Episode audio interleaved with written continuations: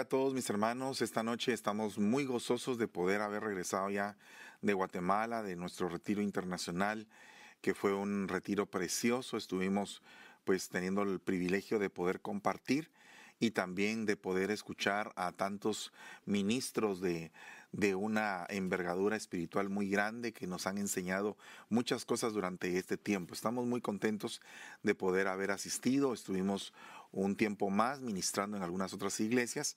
Y bueno, estamos de vuelta acá en nuestro discipulado general.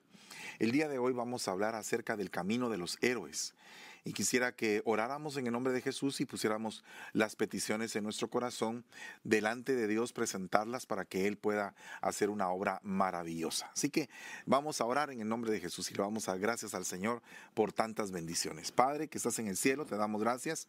Te bendecimos en todo tiempo, Señor, por todas las misericordias mostradas cada día, por tantas bendiciones, Señor, que nos has entregado. Te vengo rogando en el nombre de Jesús por cada uno de los que están pasando por diferentes situaciones Señor, que son adversas en sus vidas y que este tema, Señor, del camino de los héroes, sea un tema que se haga rema en sus corazones para que puedan salir adelante en cualquier problema que estén pasando. Gracias te damos en el nombre de Jesús, bendiciendo la palabra, bendiciendo nuestra cobertura apostólica y te damos gracias por todo lo que nos has entregado, Señor, por pura misericordia. Gracias te damos en el nombre de Jesús. Amén y amén. Bueno, hermanos. Primero que todo, yo creo que es algo sumamente importante y bello entender que la Biblia habla de diferentes estaturas. Por ejemplo, habla de los que son discípulos, de los que son compañeros de milicia, de los que son compañeros de prisiones, de los que son verdaderos hijos en la fe. Bueno, hay diferentes tipos de estaturas espirituales que una persona puede alcanzar en este precioso camino. Pero qué tremendo es que cuando una persona entrega su vida se le llama mártir, como en el caso de Esteban, que era un hombre que tenía diferentes llenuras, llenos de poder, lleno del Espíritu Santo, lleno de fe, lleno de gracia. O sea, realmente él tenía cinco llenuras, Esteban, y él fue hecho un mártir, ¿verdad? Pero dentro de ese camino entendemos que hay también personas que fueron héroes, héroes de la fe. Y esto es de lo que quiero hablarles un poquito el día de hoy, porque mire lo que dice Isaías 33.6. Tu permanencia es sólida.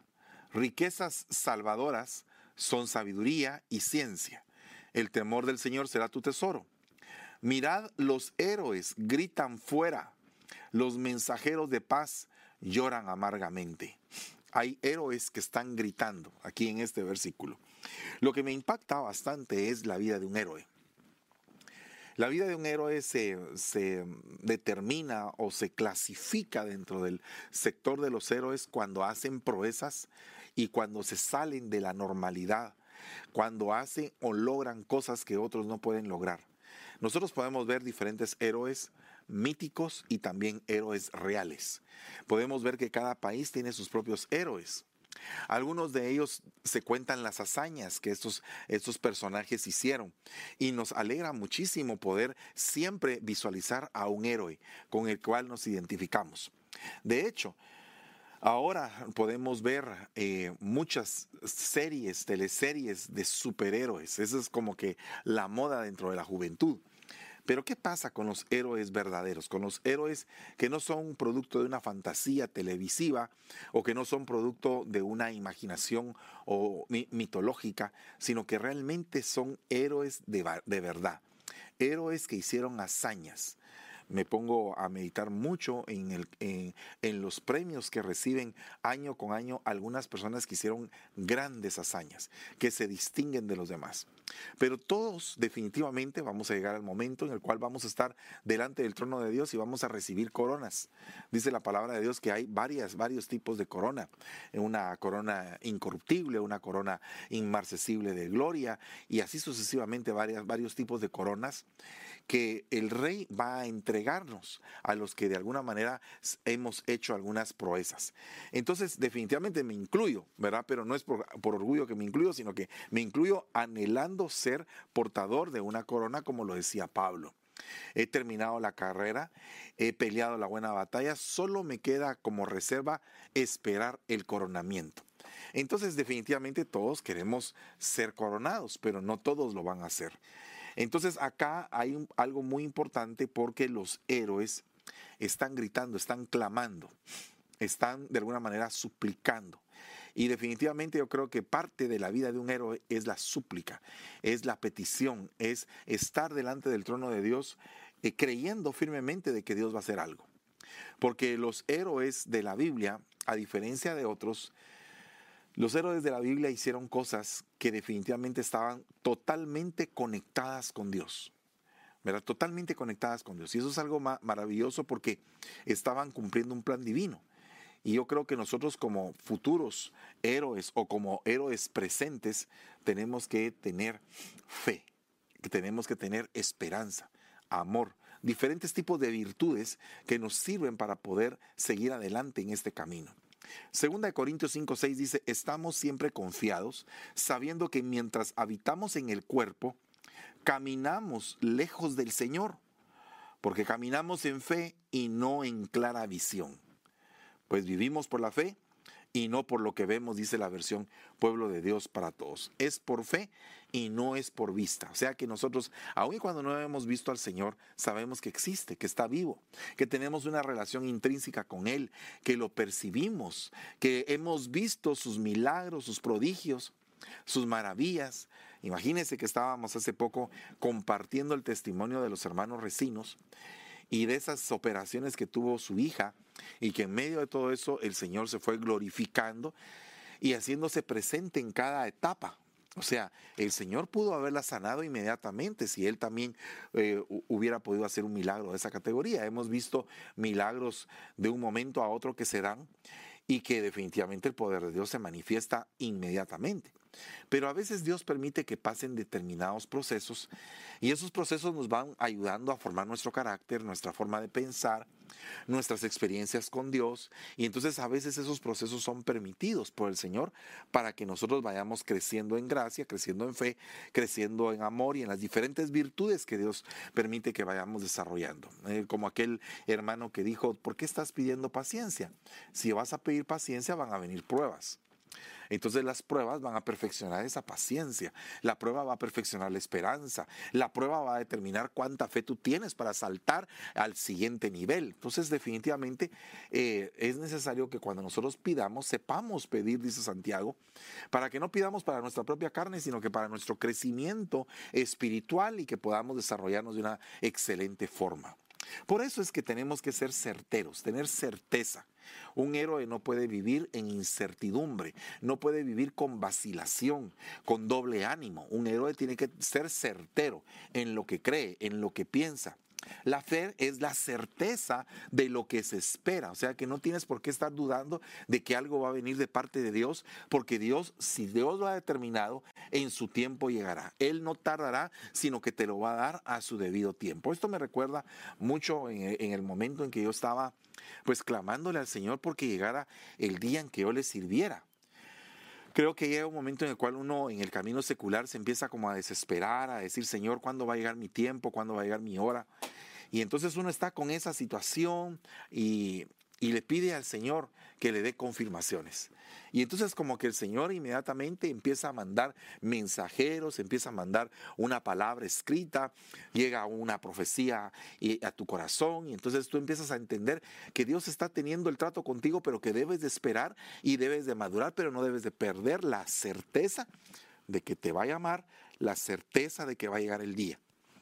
Hace muchos años, hace 30 años, me dijeron a mí, en una conferencia misionera que había ido, todavía no estaba ni en el IM ni en el Benecer, sino que había asistido a una, a una conferencia misionera, a un ministerio. Y entonces eh, definitivamente yo acababa de recibir a Cristo, no, no tenía mucha experiencia. Pero me recuerdo que cuando empezaron a mostrar el mapa del mundo y empezaron a mostrar África, Asia, entonces en mi corazón brotó un deseo y dije, Señor, algún día yo voy a estar ahí algún día quisiera en tu nombre ir a predicar la palabra. Pasaron 30 años y hasta ahora estoy viendo el fruto de aquel anhelo cumplido. Entonces, en el Señor el tiempo puede tardarse él 5, 6, 7, 30 años para que algo se cumpla, pero debes estar certero de que en algún momento de tu vida Dios lo va a hacer. Es por eso es que hoy tenemos que rechazar toda incertidumbre, porque eso no ayuda a tener fe. Tenemos que ser certeros en lo que creemos. Por otra parte, dice que la fe es precisamente la esencia por la cual el universo fue preparado, por la palabra de Dios. La fe.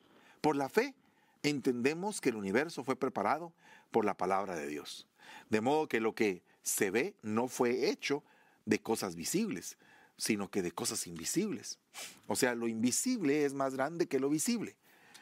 ¿Verdad? O sea, si usted se da cuenta, por ejemplo, en el mismo universo, el espacio es más grande que el universo. El universo está colocado dentro del espacio.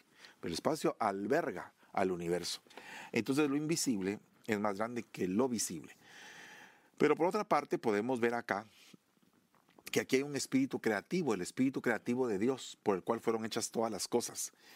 Y aquí empezamos a comprender algunas, algunas eh, profundidades más exquisitas de la palabra, como por ejemplo que en parte hablamos y en parte profetizamos, que cuando venimos y Dios nos entrega una inspiración, un espíritu creativo como el de Besaleel, empezamos a hacer cosas y la fe la fe juega un papel muy importante, porque cuando tú vienes y recibes un mensaje de Dios, si tú empiezas a dudar y empiezas a decir, ah, ¿será que esto es de Dios? ¿Será que Dios me está hablando? ¿Será que no soy yo el que me estoy hablando a mí mismo? Pero cuando tú tienes la fe de que Dios te ha hablado y cae en una certeza, nadie te va a poder arrebatar eso, porque quedó impregnado en tu corazón, en tu propia vida sabes que viene de parte de Dios y que Dios va a cumplir su propósito. Es por eso que nosotros tenemos que ser cuidadosos, porque muchas veces operamos en incredulidad. Eh, en nuestra vida a veces hay cosas que, ah, ¿será que va a suceder? ¿Será que? Y en cambio, si nosotros venimos y nos apercibimos del poder de Dios operando en nuestras vidas, vamos a poder entender que Dios tiene planes maravillosos para nosotros. Por otra parte, dice que Abel ofreció un mejor sacrificio por la fe. O sea, por la fe, entender que se ofreció un mejor sacrificio. Es bien tremendo, porque eh, ahí, a través de ese sacrificio, fue que su hermano Caín se levantó en contra de él. Pero ese sacrificio agradó a Dios. Un sacrificio más excelente, dicen algunas versiones. Un sacrificio con calidad. O sea que no es solamente de sacrificarte, no es solamente de entregarte así nomás, sino que te tienes que entregar con un sacrificio. Esto estamos hablando acerca de, ofrendas, de la ofrenda. ¿Cómo se da una ofrenda? Yo creo que la ofrenda se debe, debe darse con fe, creyendo firmemente que es una semilla y que esa semilla va a impactar el mundo espiritual y que va a atraer o va a repercutir en una cosecha. Cada ofrenda que tú des a veces se piensa que, ah, ¿para qué lo di? No. Si se da con un corazón contrito, humillado, entregado, eh, entendido, ese corazón, definitivamente esa semilla va a traer un impacto en el mundo espiritual y por consecuencia va a traer una cosecha. Por otra parte dice, y sin fe es imposible agradar a Dios, porque es necesario que el que se acerca a Dios crea que Él existe y que es remunerador de los que le buscan. Eh, estaba yo practicando hace unos días en una iglesia que estaba empezando la iglesia, eh, una iglesia muy hermosa. Estaba hablando acerca de la semilla de mostaza. De cada semilla de mostaza se pueden recoger hasta 120 mil semillas en una libra. Esto representa algo muy importante porque cuando tú empiezas a operar en fe, definitivamente el agrado de Dios está de tu lado.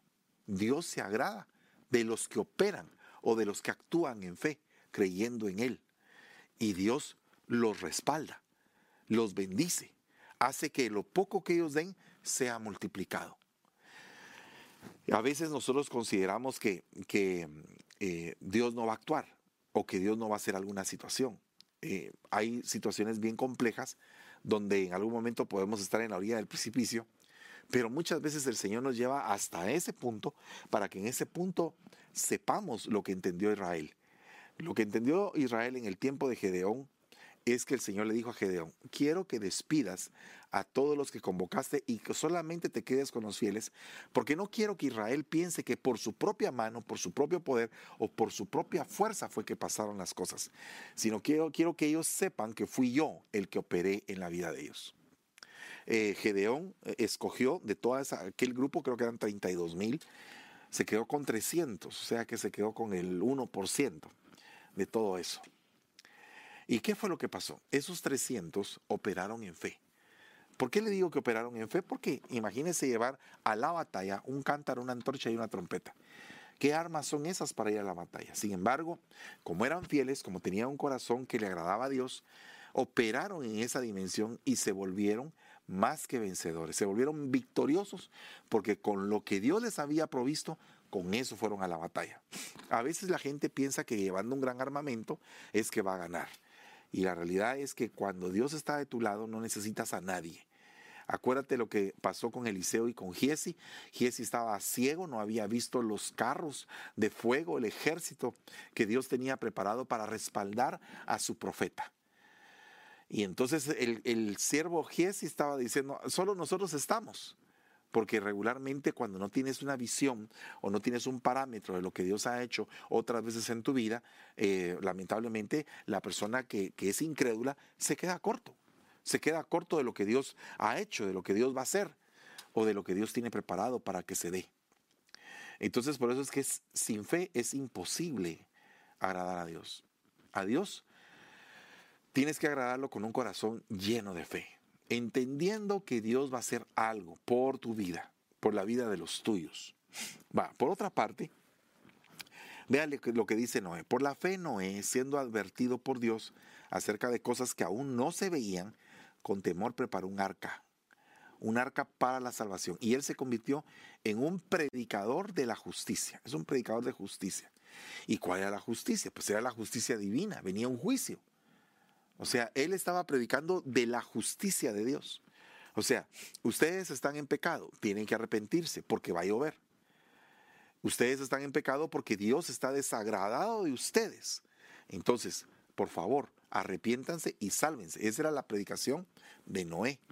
Entonces era un predicador de la justicia divina, o sea, que él estaba hablando de lo que Dios iba a hacer y la gente no le creía.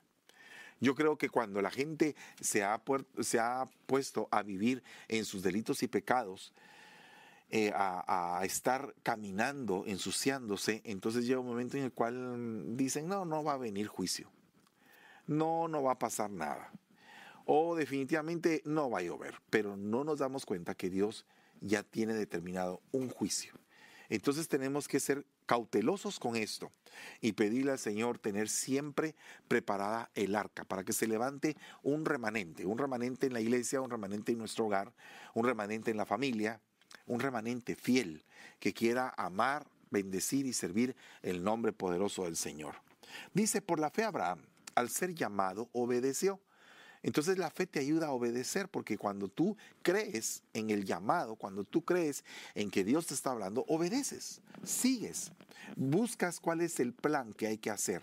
Y definitivamente Dios tiene un plan para ti en esta noche.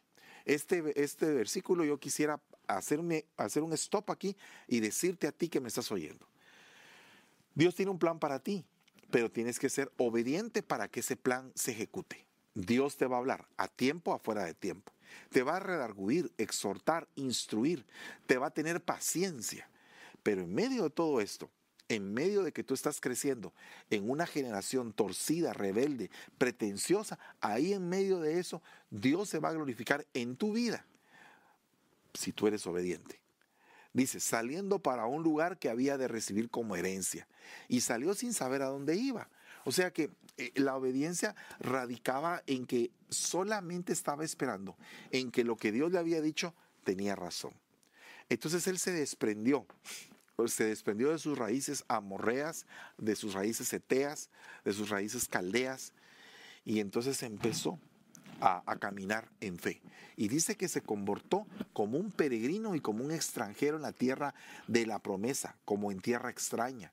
O sea que no se aferró a la tierra, porque él estaba esperando en la ciudad que tiene cimientos, cuyo arquitecto y constructor es Dios. O sea que no estaba viviendo Abraham una temporalidad, sino que lo que quería vivir era en la eternidad. Y luego lo vemos presente en la historia de Lázaro. Cuando, cuando el rico dice, Padre Abraham, Padre Abraham, o sea que allá se estaba reconociendo que Abraham ya estaba en un lugar de reposo. Ese lugar de reposo le llaman el seno de Abraham, el lugar donde están descansando las almas, el lugar donde hay un reposo. Y entonces aquí la obediencia juega un papel muy importante, porque imagínense cómo va a estar en un lugar de reposo un rebelde o un necio o alguien que quiere hacer su propia voluntad. Tiene que ser alguien que quiere obedecer. Dios nos manda que seamos obedientes, porque si somos obedientes recibiremos fuerzas. Dice, también por la fe Sara misma recibió fuerzas para concebir. Era una viejecita, era una persona que no podía eh, tener niños, pero recibió la fuerza. Entonces, cuando hay algo imposible que, se pueda lograr, cuando hay algo que te parece que no, no lo vas a alcanzar, ahí es cuando el Señor te pone las fuerzas de Él. Ahí es cuando el Señor opera y entonces te hace trabajar. Y mira todo este camino de los héroes, porque aquí está hablando de los héroes de la fe. Y entonces e, esta, esta mujer, a pesar de ser anciana, imagínense cómo haber sido ese parto a una persona ya de tremenda edad.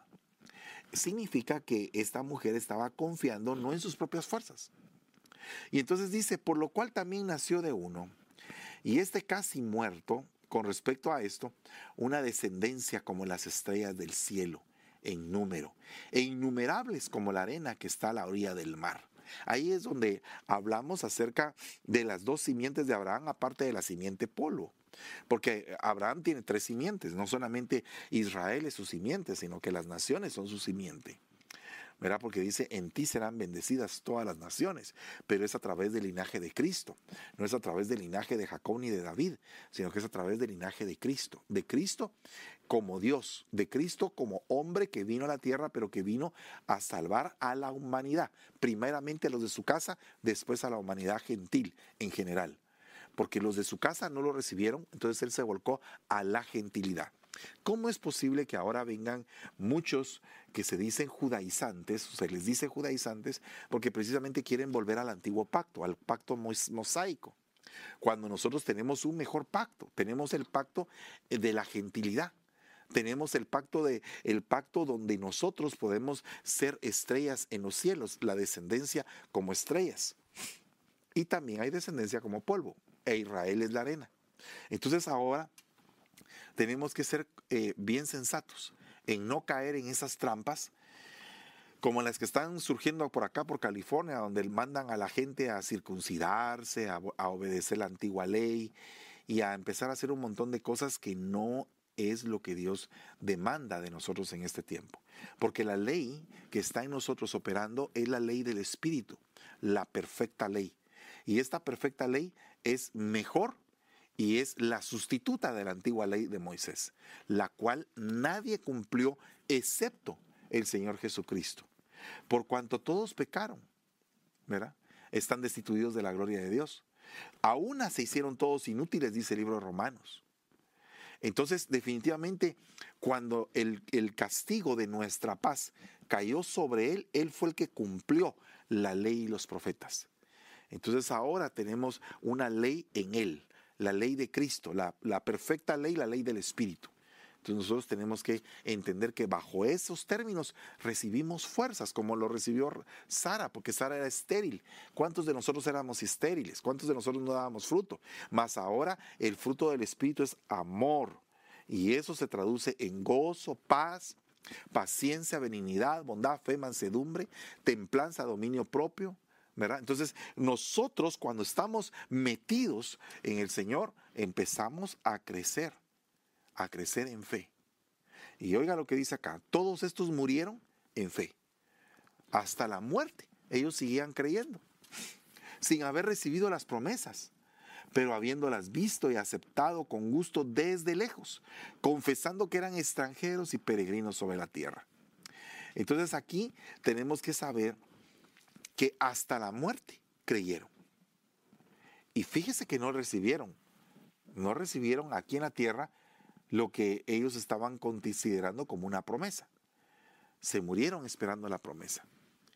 Qué interesante es que ahora, por ejemplo, vemos eh, personas que son verdaderamente eh, impresionantes en su testimonio, que ya partieron a la presencia del Señor y, definitivamente pensamos en ellos y decimos, wow, murieron esperando la promesa del arrebatamiento.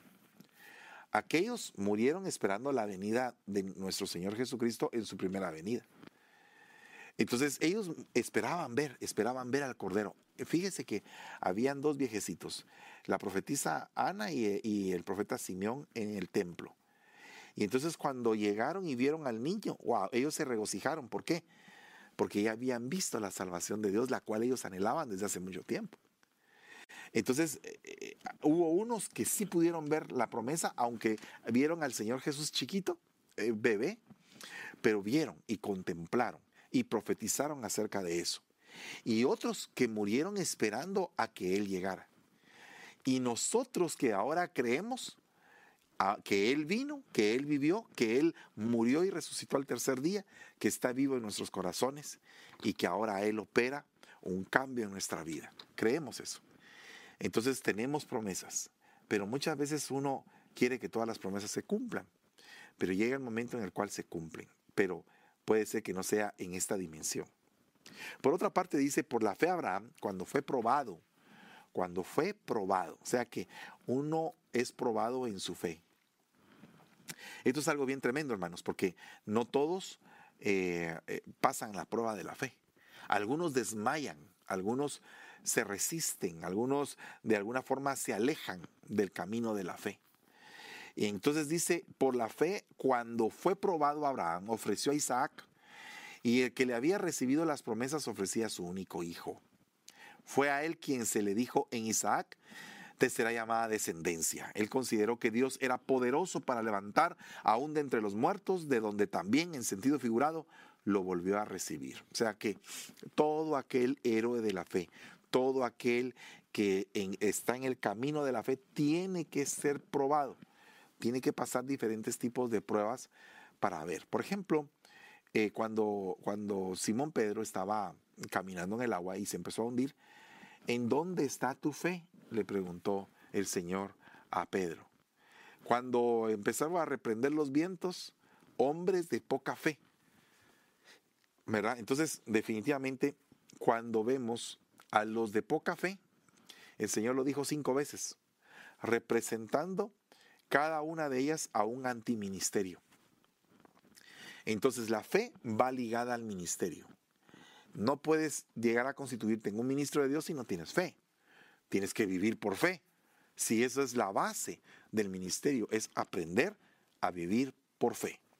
Por otra parte, dice, la fe, por la fe bendijo, por la fe bendijo Isaac a Jacob y a Esaú, aún con respecto de cosas futuras. Entonces, la fe produce bendición. Cuando tú te dedicas a poder bendecir a la gente, espero que lo hagas con fe. Espero que creas lo que estás diciendo, lo que estás declarando sobre la vida de tu familia, de tu esposa, de tus hijos, por la vida de aquellos que son tus hermanos, tanto en Cristo como hermanos en la carne, eh, eh, hermanos que quieren de alguna forma recibir esa bendición, pero de una persona que tenga fe. Qué terrible sería que la persona que ore no tenga fe. Entonces nosotros tenemos que orar con fe. Tenemos que bendecir con fe. Por la fe Jacob, al morir, bendijo a cada uno de sus hijos. Y adoró, apoyándose sobre el extremo de su bastón. Los hijos de José, Efraín y Manasés, o Manasés y Efraín, aunque Manasés era el mayor, Efraín pasó a obtener la primogenitura cuando cambió las manos Jacob y puso la derecha en la cabeza de Efraín y la izquierda en la, cabeza de Manasés. Y eso es algo bien tremendo porque al haber cambiado la bendición, cambió la primogenitura. Pero hay que ver una cosa aquí, que Jacob los bendijo por fe y la fe determinó quién era el primogénito. La fe determinó quién iba a tener la bendición de la diestra. La fe determinó que eh, Jacob iba a adorar después de bendecir. Entonces la fe es algo muy importante, hermanos. Por la fe nosotros hacemos muchas cosas, pero una de las cosas que pasan es que nos volvemos héroes. Yo declaro sobre tu vida en esta noche que te vuelvas un héroe, que tengas una potencia profética, que declares sobre tu casa, sobre tus hijos, que declares que las cosas pueden cambiar para tu vida, que tú puedes hacer las cosas diferentes, que puedes alcanzar mejores talentos, mejores dones, que puedes alcanzar obispado, que puedes hacer cosas maravillosas, pero te tienes que proponer en tu corazón a empezar a entender lo que es vivir por fe. Y cuando te estén sucediendo cosas, cuando estén pasando cosas extrañas en tu vida, en tu casa, debes de saber que Dios está en el asunto que Dios, si es algo muy duro, Dios lo ha permitido para que tu fe crezca, para que tu fe se expanda, para que seas prosperado en todas las cosas. Por la fe, José al morir mencionó el éxodo de los hijos de Israel, o sea que él sabía lo que iba a pasar. Eh, Abraham había tenido el sueño y se le había sido revelado a José que los eh, hijos de Israel iban a ser esclavos por 400 años, pero que cuando ellos salieran de ahí, José dijo, no me van a dejar mis huesos aquí, me sacan y me sacan de Egipto. O sea que por la fe, José al morir mencionó el, el exo y dio instrucciones acerca de sus huesos. Imagínese qué tremendo hombre de Dios era José que dijo, no quiero que mis huesos se queden en Egipto. Me regresan a la tierra de mis padres, sacan la momia y se la llevan. Yo no quiero morir aquí. Yo no quiero, eh, perdón, seguir estando enterrado acá. Entonces imagínese usted qué tremendo eso. Porque muchos, muchos hermanos no dejan instrucciones ni siquiera cuando se van a, si en caso se llegaran a morir, no dejan instrucciones. Entonces la gente no sabe qué hacer, qué fue lo que pasó, es un desorden. Sin embargo, José, y yo quisiera que usted comprendiera el ámbito tan hermoso de administración, no solamente de Egipto, sino que de su propia vida, de José, que imagínense que dejó instrucciones acerca de sus huesos. Muchas veces cuando nos presentan un plan de seguro funerario, y ahí en el plan de seguro funerario le llevan a uno un libro que se llama El libro de los últimos deseos. Entonces ahí uno tiene que escribir su nombre, cuándo nació, qué fue lo que pasó, y tiene que dar unas instrucciones. Bueno, por favor, eh, tal propiedad es para tal que tal cosa es para otra persona. Por favor, les encargo de que cuiden al perro, que le den de comer. Y así sucesivamente todos los deseos, todos los últimos deseos, las instrucciones. Es impresionante que José tuvo instrucciones antes de morir. Nosotros como hijos de Dios deberíamos de dejar instrucciones si en caso nos llegara a pasar algo. ¿Por qué? Porque nos podríamos morir en cualquier momento. La gente no le gusta hablar de la muerte y dice, ah, no estés hablando de eso. Pero la realidad es que todos deberíamos saber qué tenemos que hacer para no caer en emergencias ni tampoco para caer en un gran problema, sino que todos saber qué es lo que se tiene que hacer. ¿Verdad? Aparte de esto, mire lo que le voy a leer. Por la fe Moisés, cuando nació, fue escondido por sus padres durante tres meses porque vieron que era un niño hermoso y no temieron el edicto del rey. Entonces aquí tenemos otro punto muy importante, porque imagínense que eh, por la fe eh, Moisés fue resguardado, o sea, la fe sirve para cubrir en este caso. Cubrieron al niño, lo escondieron durante tres meses y después lo lanzaron. Imagino que también el lanzamiento de Moisés fue por fe. Pero ¿qué fue lo que hicieron ahí? Al haber salvado a ese niño, se garantizó a Israel un salvador. Pero ¿quién, ¿quién lo salvó? ¿Los padres o el Señor? Bueno, los padres eran hombres temerosos, eh, hombre y mujer temerosos de Dios. Pero, pero el lanzar al hijo a dejarlo a la expensa del río Nilo, eh, definitivamente es algo eh, verdaderamente sorprendente. Esto significa que de alguna forma yo creo que nosotros como padres debemos de resguardar a nuestros hijos hasta la medida que ellos nos, lo permitan, pero llega un momento en que tú los tienes que soltar y decir, vamos a ver qué va a pasar en el río, en el río Nilo. Esto puede ser a diferentes edades de tus hijos. Porque puede ser que los hayas eh, cubierto por mucho tiempo, pero llega un momento en el cual ellos desean salir adelante. Y fíjese lo que pasó con Moisés. Por la fe Moisés cuando ya era grande rehusó ser llamado hijo de la hija del faraón, escogiendo antes ser maltratado con el pueblo de Dios que gozar de los placeres temporales del pecado. Es impresionante este punto porque realmente, aunque él podía haber sido un príncipe de Egipto, renunció a ese, a ese eh, cargo honorífico. Muchas personas no quieren renunciar a sus puestos honoríficos.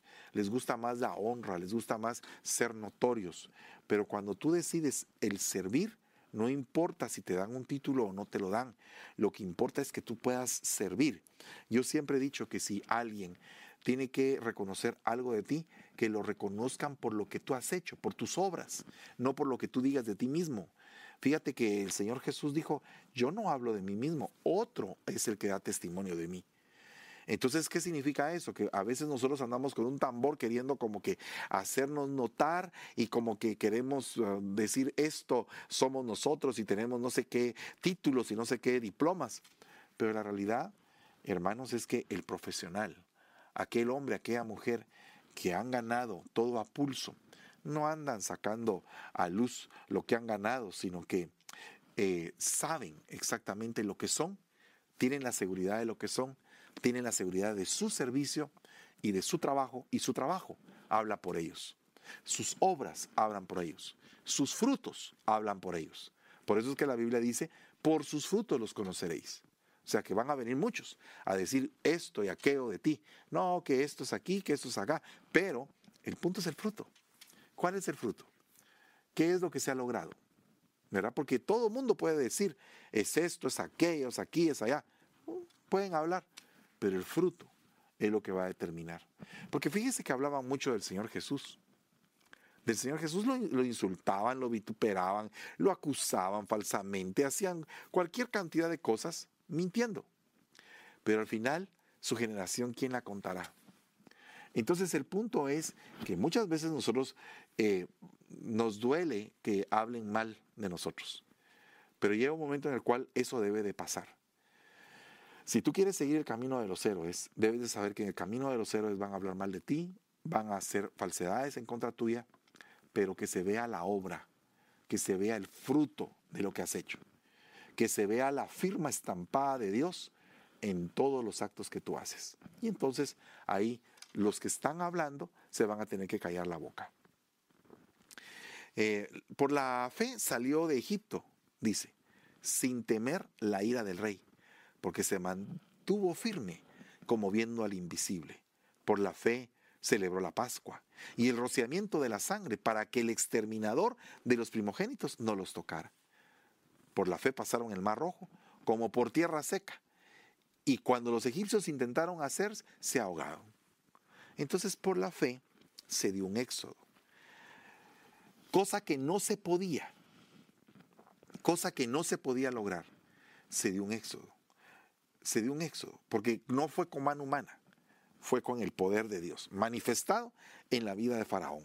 Entonces, ¿qué significa esto? Que en esta noche, ¿qué te quiere decir el Señor? Que tienes que tener fe, que no temas a tus enemigos, que no le temas a tus adversarios, que sigas adelante, que sigas adelante porque viene un tiempo de libertad, de gozo, de expansión para tu vida. Lo dije el día domingo y lo vuelvo a decir el día de hoy. Nosotros tenemos ahorita un tiempo de amores con el Señor. Es un lapso donde el Señor le ha dado a la iglesia un tiempo de amores para que la iglesia se deleite, se regocije en la presencia de su Señor y que estemos gozándonos, no, no, no lastimándonos entre nosotros. Mira, hermano, qué terrible es que a Abel quien lo mató fue su hermano. Qué terrible es que a José quienes lo vendieron fueron sus hermanos. Que Jacob quien lo quería matar era Saúl, su hermano. Entonces muchas veces le echamos la culpa a Satanás de todo y no estoy diciendo que él no tenga la culpa. Claro que es un enemigo y es un enemigo acérrimo y tiene argucias, tiene operaciones, tiene artimañas. Pero qué terrible es que use a veces a los hermanos para poder hacer sus planes. Entonces nosotros tenemos que ser cautelosos, porque muchas veces los mismos hermanos son los que atacan y son instrumentos usados por el enemigo para poder en algún momento dañar. Acuérdese que Pedro, el apóstol, fue un vaso, un vaso de Satanás para que Jesús no llegara a la cruz del Calvario. Y el Señor le tuvo que decir, Pedro, apártate de mí, Satanás, porque no estás pensando en la función de lo que Dios quiere, sino que estás eh, funcionando en la dimensión de tus sentimientos y Satanás te está usando. Cuando tú te manejas en los sentimientos, eres más presa fácil de las artimañas o de las argucias del enemigo que si estás operando en el espíritu. Entonces tenemos que irnos al espíritu para poder ser libres. Entonces, aquí este hombre se desprendió de Egipto. La Biblia explica que Egipto es el mundo. El mar rojo es el bautismo. El desierto es la prueba. Eh, el Jordán es la humillación y la exaltación es en Canaán. Ese es el camino de, Israel, ese es el camino de la iglesia. Egipto es el mundo, el bautismo en el Señor es nuestra muerte para una nueva vida. Eh, el desierto es el probatorio del alma del cristiano, el, el, Jordán es el tiempo de humillación del cristiano para poder ser exaltado y la tierra de Canaán es la conquista espiritual. Si nosotros conquistamos espiritualmente vamos a alcanzar muchas bendiciones de parte de Dios, pero tenemos que ser sensatos y entendidos de lo que tenemos que hacer. Por la fe cayeron los muros de Jericó, después de ser rodeados por siete días. Entonces, ¿qué significa esto? Que muros van a caer por fe. Pero ¿qué tipos de muros? ¿Muros de incredulidad? ¿Muros de opresión? ¿Qué es lo que hace un muro? Un muro es algo que te encierra, pero también es algo que te protege. Pero en este caso los muros de Jericó eran un obstáculo en la conquista de Israel, de la tierra de Canaán. Entonces nosotros tenemos que entender que tenemos que conquistar. Es bien tremendo que esta, esta conquista se dio en, una, en un ejercicio de constancia. Si usted me permite eh, poder entender un poquito más acerca de la conquista de Jericó, Jericó significa la ciudad de la luna. Por lo tanto, de la ciudad de la luna, quienes vienen son los lunáticos. Y los lunáticos son los que hoy son y mañana no son, hoy están contentos, mañana están tristes, pasado están enojados, están variando en su temperamento. Entonces, cuando tú te topas con una persona así que es inconstante, que es de doble ánimo, dice que es como las mareas del mar, dice Santiago. Y la luna, curiosamente, controla las mareas del mar. O sea que marea del mar y luna van de la mano. Lunático, inconstante, una persona que cambia de doble ánimo continuamente, es una persona que no va a poder conquistar. Por eso es que lo primero que hace el Señor es, dice, da una vuelta todos los días. Agarra disciplina, pueblo de Israel. Tienes que hacer lo mismo una vez al día y el último día tienes que dar siete vueltas a la ciudad de Jericó. Yo tuve la oportunidad de conocer en Israel la ciudad de Jericó y no era nada pequeña, era una, una ciudad grande. Imagínense darle siete vueltas para que cayeran los muros.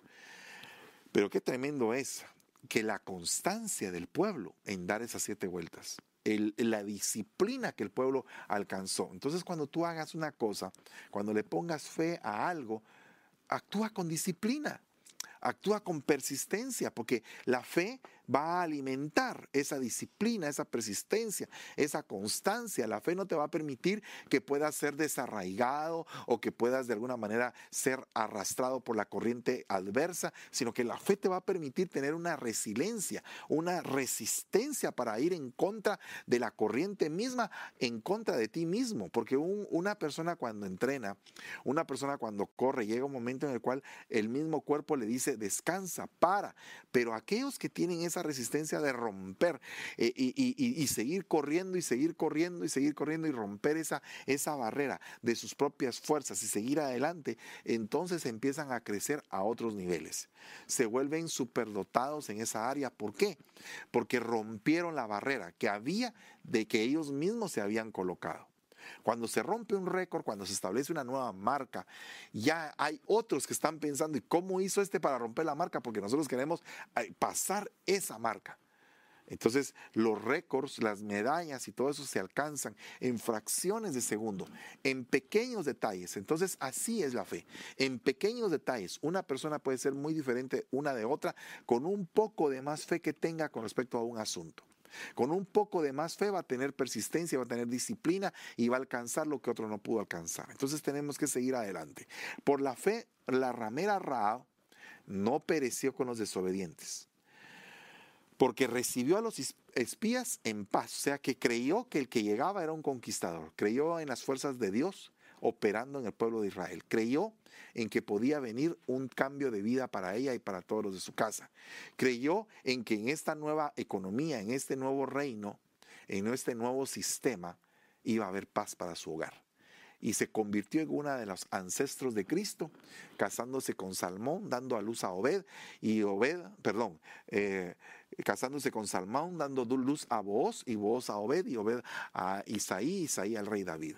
Entonces nosotros tenemos que eh, comprender que cuando viene un golpe de fe, un golpe de salvación, una impartición en esta noche que queremos hacer, definitivamente tú vas a salir adelante.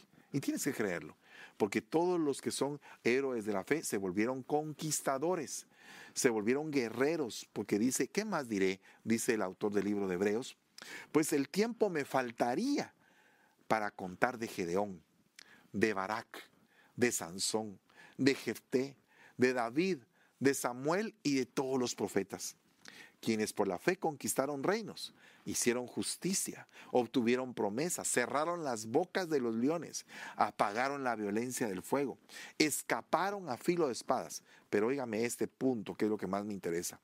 Siendo débiles, o sea que no esperes el ser un héroe creyéndote muy fuerte, sino que mira tus debilidades y dile, Señor, con esto poco que tengo, si tú me ayudas, lograré hacer proezas en tu propósito no va a ser por mi propia fuerza ni va a ser mi gloria, sino que va a ser la gloria del Rey de Reyes y Señor de Señores. Dice la Biblia, se hicieron poderosos en la guerra y pusieron en fuga ejércitos extranjeros. ¿Sabe qué es lo que yo veo en esto? Que se fueron aumentando, conquistaron reino primero, después hicieron justicia, después obtuvieron promesas, cerraron bocas de leones, apagaron la violencia del fuego. Mire todas las cosas que hicieron. Fueron de aumento en aumento, de aumento en aumento, hasta que al fin se deshicieron de todos sus enemigos. No quedó ni uno de ellos, ni uno. Entonces, si tú tienes fe, tú tienes que saber que tus enemigos van a quedar atrás aplastados, porque la fe trae conquista. Te vuelves un conquistador cuando tienes fe. Dice, por último, otros experimentaron vituperios, azotes y hasta cadena y prisiones. Fueron apedreados, aserrados, tentados, muertos a espada. Anduvieron de aquí para allá cubiertos con pieles de ovejas y de cabras, destituidos, afligidos, maltratados, de los cuales el mundo no era digno, errantes por desiertos y montañas, por cuevas y cavernas de la tierra. Y todos estos, habiendo obtenido aprobación por su fe, no recibieron la promesa, no recibieron la promesa, pero se fueron como grandes héroes de la fe. Yo te digo, el sufrimiento que estás pasando no es tan grande. El sufrimiento que estás pasando es una prueba que Dios quiere para ti. ¿Para qué? Para mejorar el carácter ministerial, el carácter espiritual, el carácter de un hijo de Dios, de una hija de Dios en tu vida. Lo que Dios quiere es hacerte entender que así como su hijo sufrió, así posiblemente te toque sufrir a ti en muchas áreas de la vida pero al final te vas a convertir en más que vencedor por medio de aquel que te amó. Dice la Biblia, ni la muerte ni la vida, ni ángeles, ni principados, ni lo presente, ni lo porvenir, ni ninguna otra cosa creada me va a separar del amor de Dios que es en Cristo Jesús. Yo quiero creer eso, quiero bendecirte en esta noche y decirte que lo que dice Hebreos 11:35, las mujeres recibieron a sus muertos mediante la resurrección y otros fueron torturados, no aceptando su liberación, a fin de obtener una mejor resurrección. Entonces yo te digo en el nombre de Jesús, nosotros estamos con la promesa de llegar a obtener una mejor resurrección. Entonces te pido en el nombre de Jesús que seas habilitado en esta noche para que tu fe se ensanche, para que puedas crecer impresionantemente, para que te puedas expandir en todo lo que hagas, para que seas próspero, para que seas valiente, para que puedas soportar la prueba, para que sepas que ningún privilegio, ningún don, ningún talento, ningún ministerio va a venir simplemente de la noche a la mañana, ni va a venir sin sufrimiento. Cada cosa de estas trae sufrimiento. Pero sabes una cosa, en medio del sufrimiento, Dios se va a glorificar, trayendo a tu vida tiempos de paz, trayendo a tu vida el gozo, trayendo a tu vida el amor y trayendo a tu vida su dulce y exquisita presencia, la cual no debes de cambiar por nada, sino que debes de aferrarte a esa presencia, sin importar qué es lo que digan de ti. Porque cuando, mientras más enemigos se levanten, mientras más hablen mal de ti, más va a ser tu recompensa. Porque tal vez no la vas a tener aquí en la tierra, pero hay una recompensa que te aguarda en el reino eterno. Cuando estés sufriendo por causa de mi nombre, bienaventurados seréis, dice la palabra. Entonces, si tú estás haciendo la obra de Dios, si te estás ensanchando, si estás alcanzando almas, si estás predicando la palabra, si estás impartiendo diferentes tipos de gracias, debes de saber que van a haber enemigos.